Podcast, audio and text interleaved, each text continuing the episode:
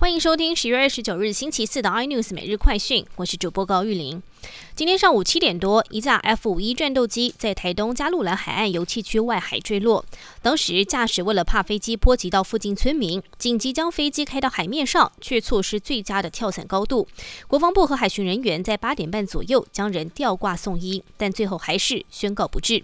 飞官母亲也痛斥空军不重视机型老旧和飞安问题。全国户政系统过去四个月发生五次大宕机，立委刘世芳爆料，城市原始设计师是上海人，质疑有治安问题。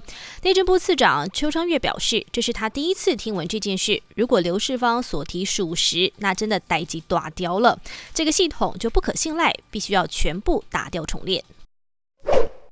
面板厂友达法说会今天登场。日前公布第三季财报，社会远距商机、宅经济需求发威，面板出货动能加温，价格也回温。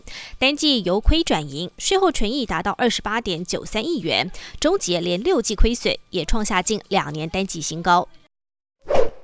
美选倒数六天，川普忙着赶场，在各地举行大型集会，而对手拜登则是今天在家乡投下关键一票。拜登最近在电视广告大撒币，光是在亚利桑那州，拜登阵营在选前一个礼拜就投下了六百七十万广告费，是川普的将近两倍。武汉肺炎疫情在欧洲持续恶化，欧洲前两大经济体德国和法国为了防止病毒进一步扩散，先后宣布实施为期至少一个月的封锁措施。WHO 也表示，全球上周通报的新增确诊病例超过了两百万，这是疫情爆发以来最短时间内出现这一类的指数型骤增。彭博资讯也报道，台湾从四月十二日以来连续两百天没有出现本土个案，也创下全球目前为止最佳的纪录。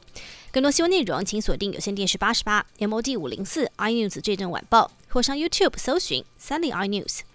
感谢台湾最大 Podcast 公司声浪技术支持。您也可以在 Google、Apple、Spotify、KKBox 收听最新 iNews 每日快讯。